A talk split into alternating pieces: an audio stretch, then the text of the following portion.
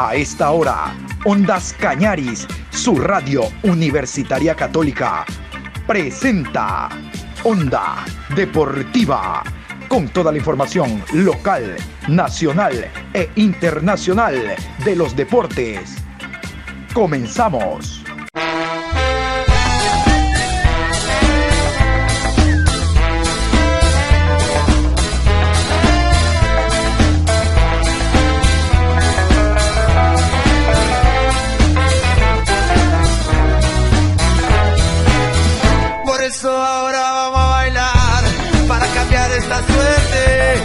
Sabemos gambetear para ausentar la muerte. Vamos a bailar para cambiar esta suerte. Si sabemos gambetear para ausentar la muerte. Hola, buenos días. Esta es la programación Onda Deportiva a través de Ondas Cañari, su radio universitaria católica. Hoy viernes, último día laborable, hoy viernes 9 de abril, programa 710 a lo largo de este día. Cayó un invicto, cayó Barcelona el día de ayer en el estadio Alejandro Serrano Aguilar ante el Deportivo Cuenca, 1 por 0 dentro de los dos partidos que se desarrollaron por la séptima fecha de la Liga Pro. La misma continúa el día de hoy. Antes indicarles que sí se juega a las 17 horas con 15 de Ecuador el partido entre Independiente del Valle y el conjunto del gremio de Porto Alegre, Brasil. Este partido es en Asunción, Paraguay. Les digo que sí se juega porque hubo un recurso de amparo que puso un habitante paraguayo indicando que por qué iban a ingresar los brasileños a este país, por qué iban a ingresar a Paraguay si en Ecuador no los quieren, en Colombia no los quieren, en Perú no los quieren por la variante esta de la, del COVID-19, esta nueva cepa. Pero no, un juez eh, y concretamente la Secretaría del Deporte determinó que si se aplicaría aquello por concentración de futbolistas, de personas, de grupos humanos, no debería haber fútbol en Paraguay. Por lo tanto, el partido se juega. Y usted a través de Ondas Cañaris se va a enterar en la programación de las 13 horas con 30 aproximadamente de todos los detalles en torno a la preparación que hay del Independiente del Valle para el partido de hoy. Hoy entonces 17 horas con 15 Independiente del Valle enfrenta al equipo del gremio de Brasil.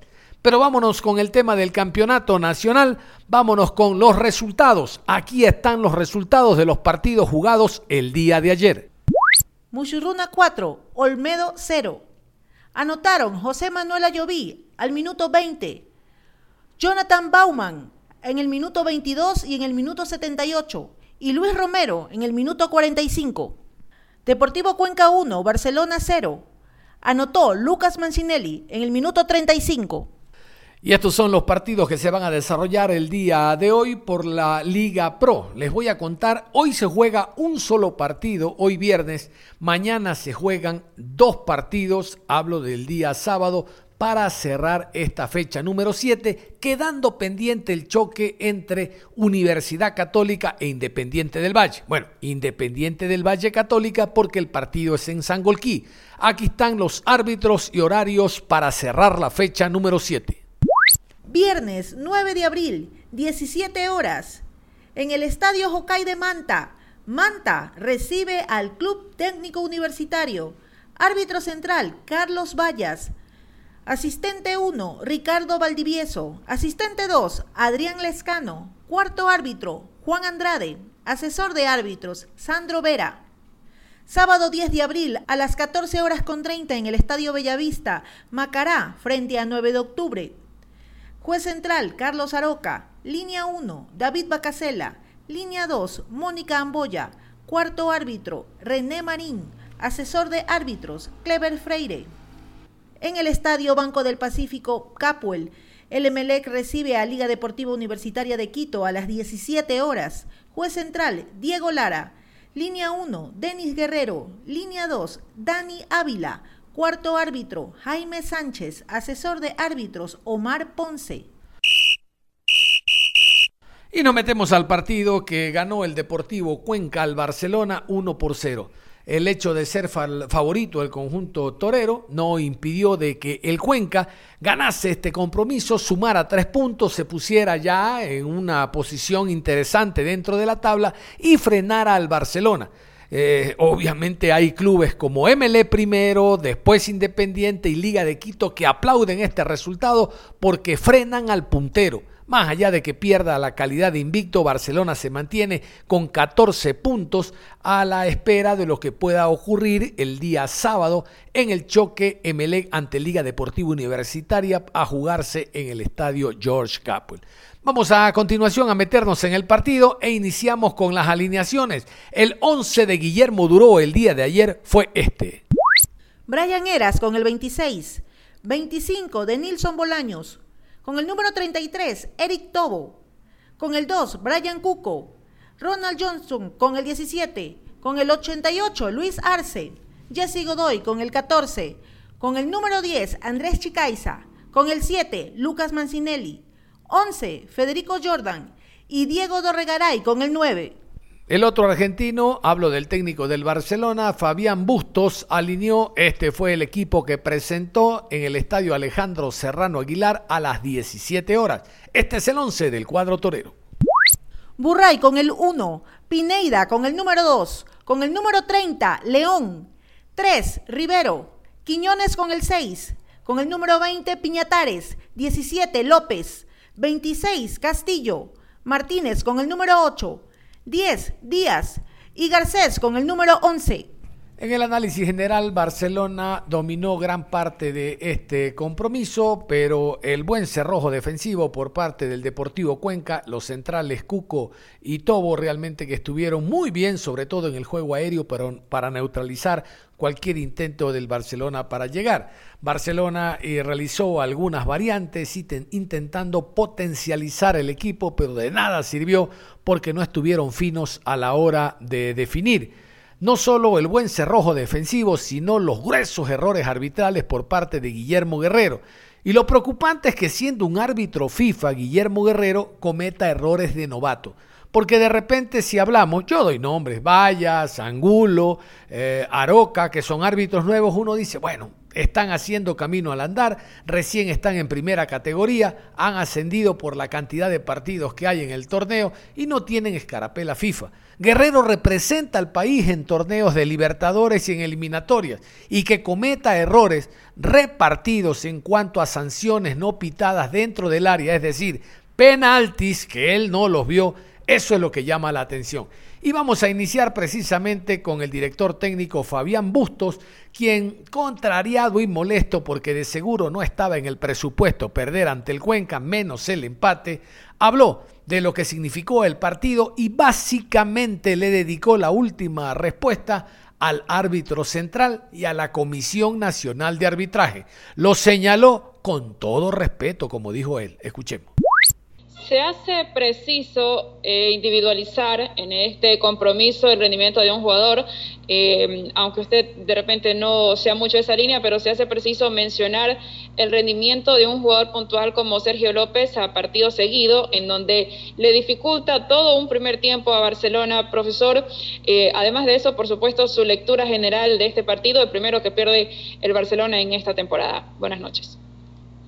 Primero, felicitar a a Guillermo Duró, eh, a su equipo, porque son justo ganadores, empañados por situaciones puntuales eh, que no tienen ellos nada que ver.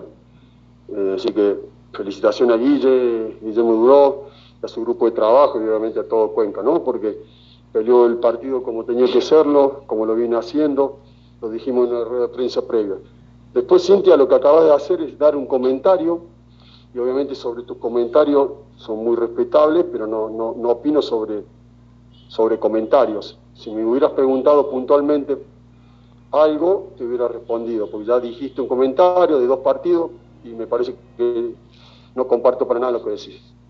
Hoy Barcelona ensaya todo, pone todo en el asador, inclusive termina jugando con dos delanteros en puntas quizás un poco de mayor claridad le faltó en el momento de los últimos eh, eh, metros de cancha, profe, para por lo menos empatar este partido y no perderlo? La verdad, eh, por lo que estoy escuchando, no, se analiza lo que ha pasado. Un equipo duro, físico, muy bien, muy bien trabajado, con sus argumentos, creando las posibilidades de gol como sabíamos que las podían crear.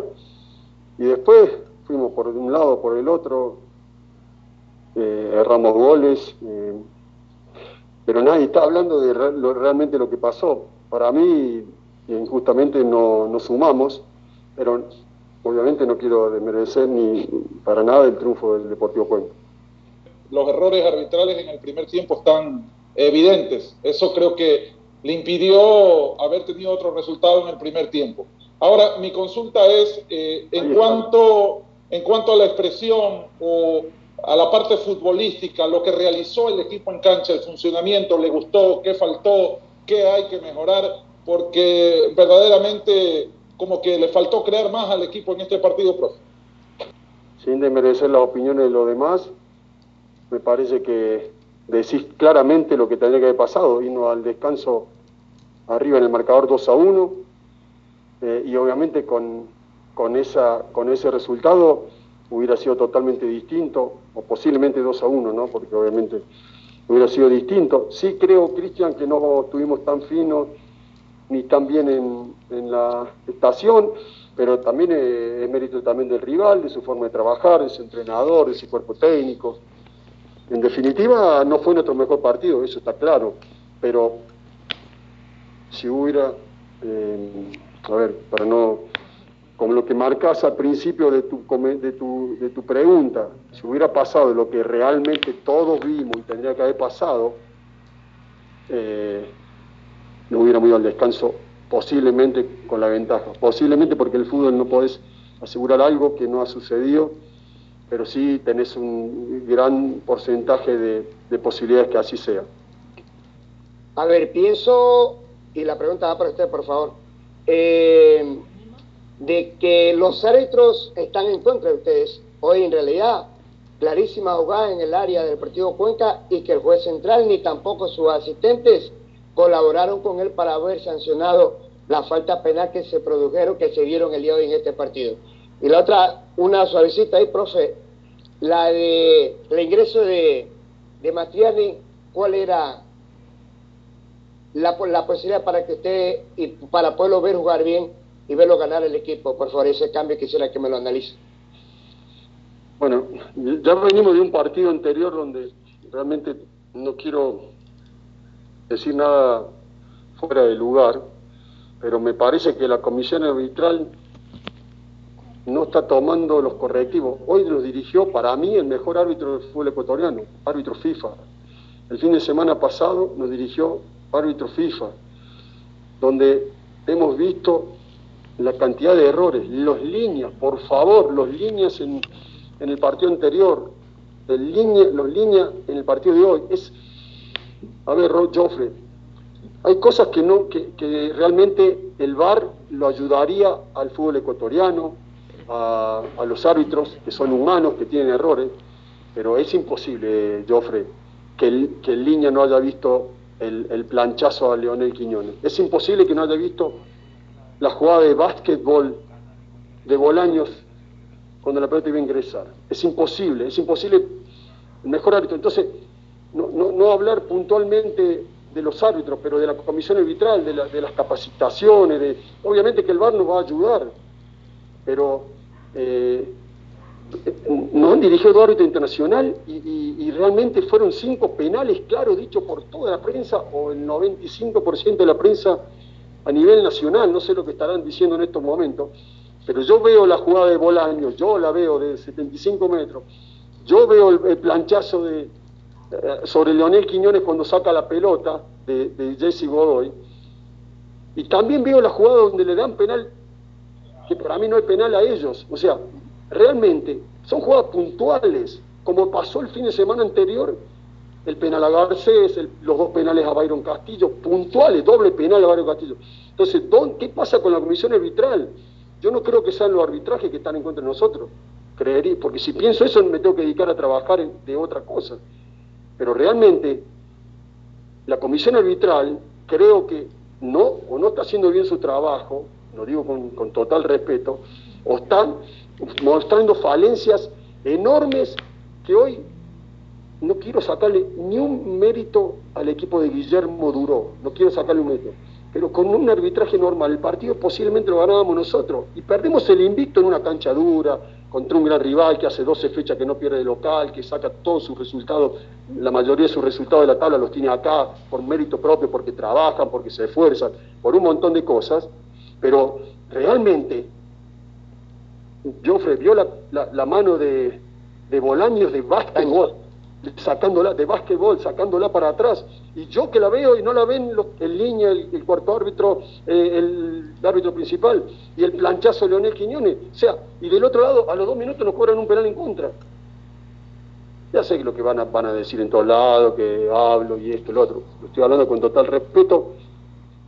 Intentamos con 2-9, Gonzalo tuvo una de cabeza que lamentablemente no, la pudo, no pudo definirla bien, y la idea era generar juego por afuera, eh, ofensivos, tener más gente dentro del área contra un rival duro, ¿no? Y bueno, no lo pudimos, no lo pudimos empatar. Guillermo Duró, por su parte, muy feliz, evidentemente, por la victoria lograda ante el Barcelona. Reitero, el favorito era el cuadro torero por la calidad individual y colectiva que tiene, eh, demostrando hasta el momento en el torneo. Mantiene un invicto que sirve para la estadística. Hablo de actuando en el estadio Alejandro Serrano Aguilar, pero el Cuenca debe de mejorar.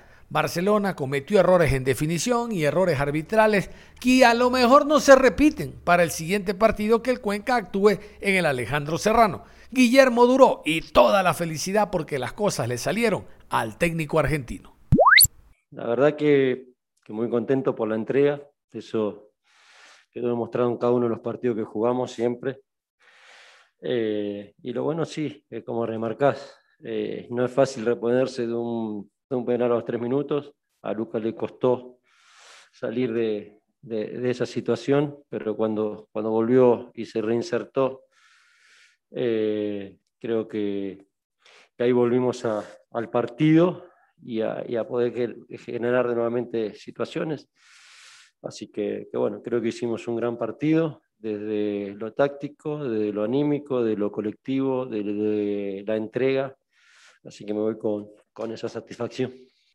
Tranquilo vamos, vamos eh, sabiendo de que, de que, jugamos contra, contra el campeón, contra el, equipo que tenía invicto, que no era fácil, que teníamos que hacer un partido correcto eh, en todas las líneas y, sabiendo de que, que, la entrega iba a ser fundamental para poder igualar o superar al rival. Entonces, ese punto eh, seguimos, seguimos eh, con el ADN que, le venimos dando y le seguimos agregando cosas, pero todavía tenemos que mejorar mucho, tenemos que mejorar mucho, tenemos que, que ir despacio, sabiendo de que el triunfo quizás hoy se va a valorar mucho por el rival de turno contra el mejor, contra el técnico campeón o bicampeón, que, más allá de ser eh, amigo, creo que es el, eh, que está demostrando que es el, que, es el mejor.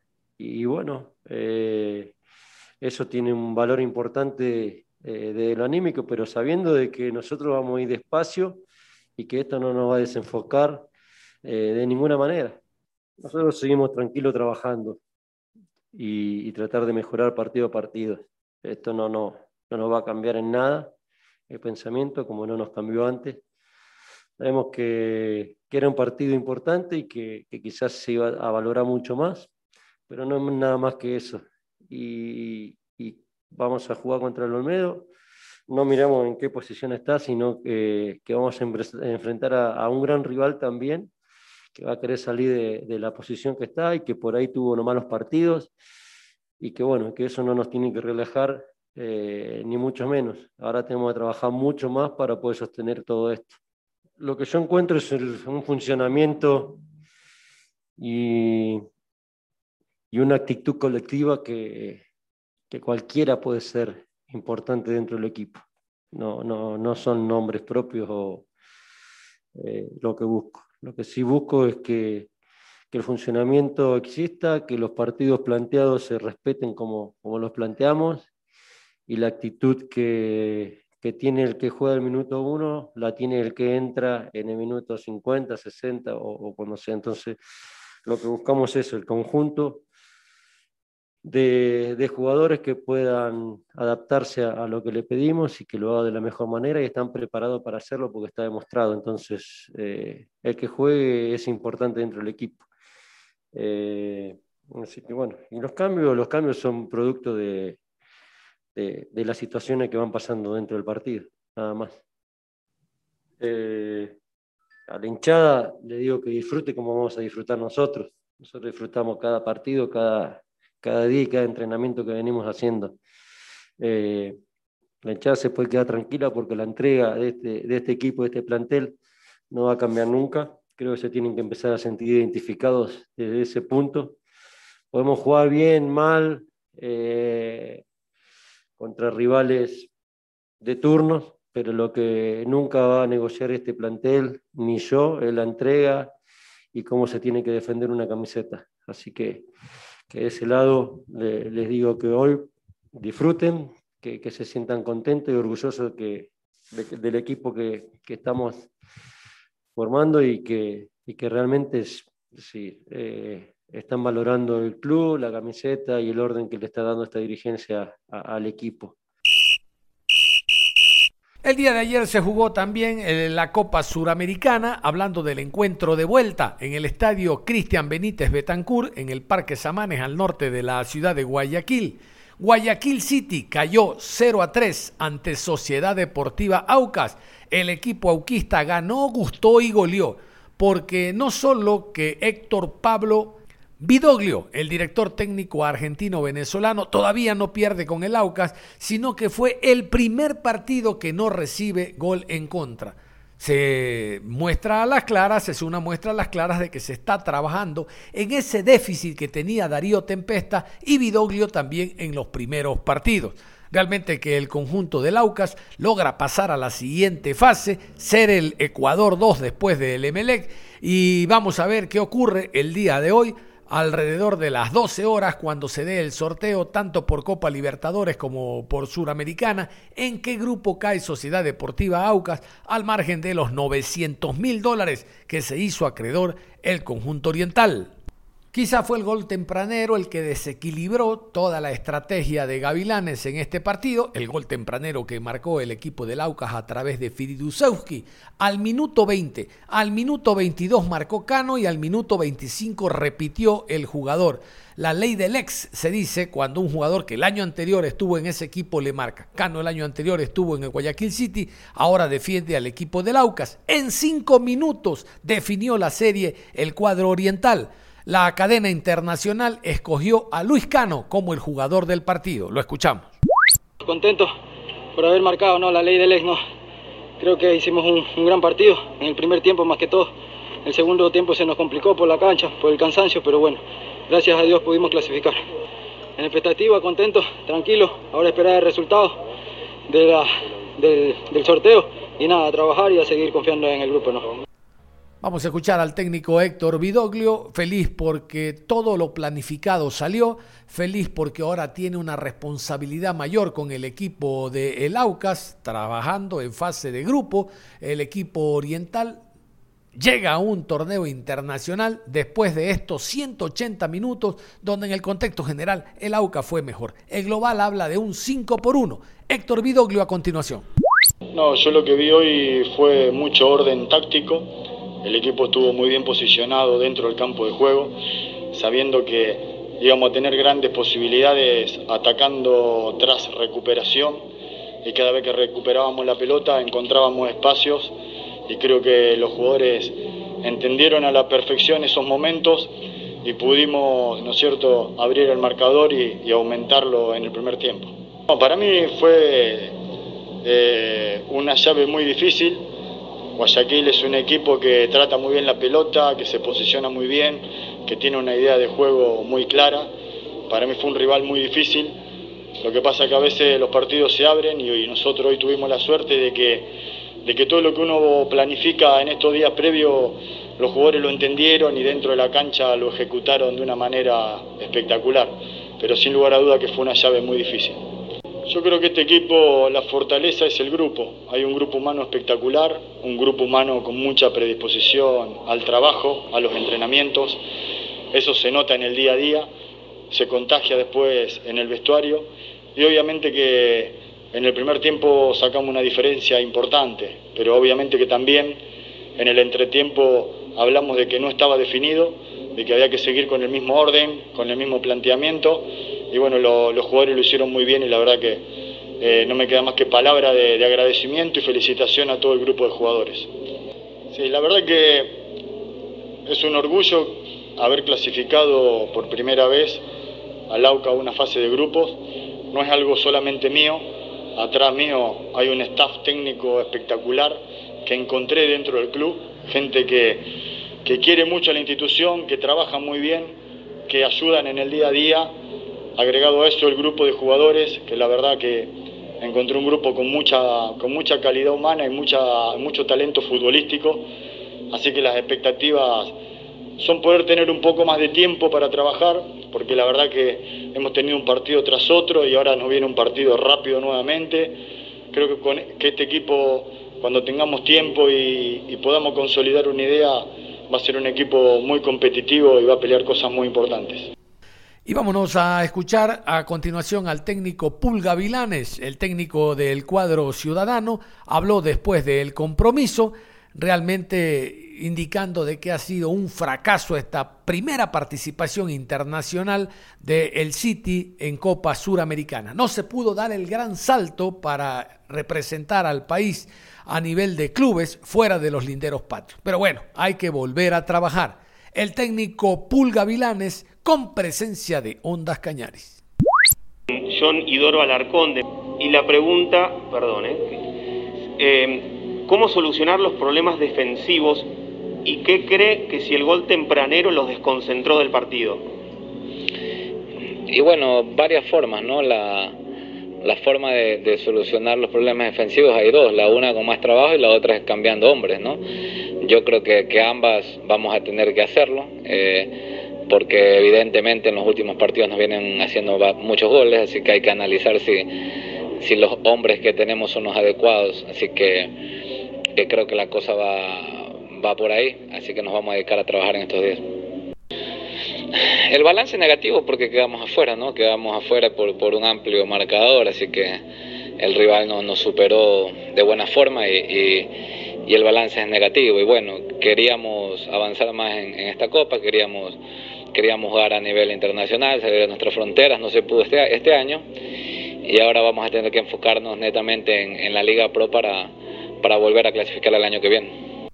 Bueno, yo creo que, en el primer tiempo nos faltó intensidad para defender, nos faltó un poco de carácter, eh, por eso vinieron las variantes y tratamos de meter un poco gente un poco más grande. Eh, creo que la cosa vino por ahí, te hacen tres goles en, esa cantidad de tiempo, eso no es normal en ninguna parte del mundo, no tiene que ver mucho con, perdón, tiene que ver mucho con el tema psicológico, ¿no? Así que yo creo que, eso pasó, no fuimos intensos en el primer tiempo a la hora de recuperar la pelota, creo que, que a ratos tuvimos la pelota nosotros, pero pero no hacíamos daño y cuando la tuvimos y cuando no la teníamos ellos ellos fácilmente nos ganaban los duelos y y creo que la cosa pasó por ahí en los primeros minutos. Y creo que intensidad, como le dije, ¿no? Creo que intensidad en el primer tiempo, ser más intenso a la hora de la recuperación de la pelota y ellos ellos se encontraron con, esos tres goles, fueron un, justo ganador, pero, pero para mí lo que, lo que no tuvimos hoy día y que tenemos que mejorar es la intensidad a la hora de, de no tener el balón.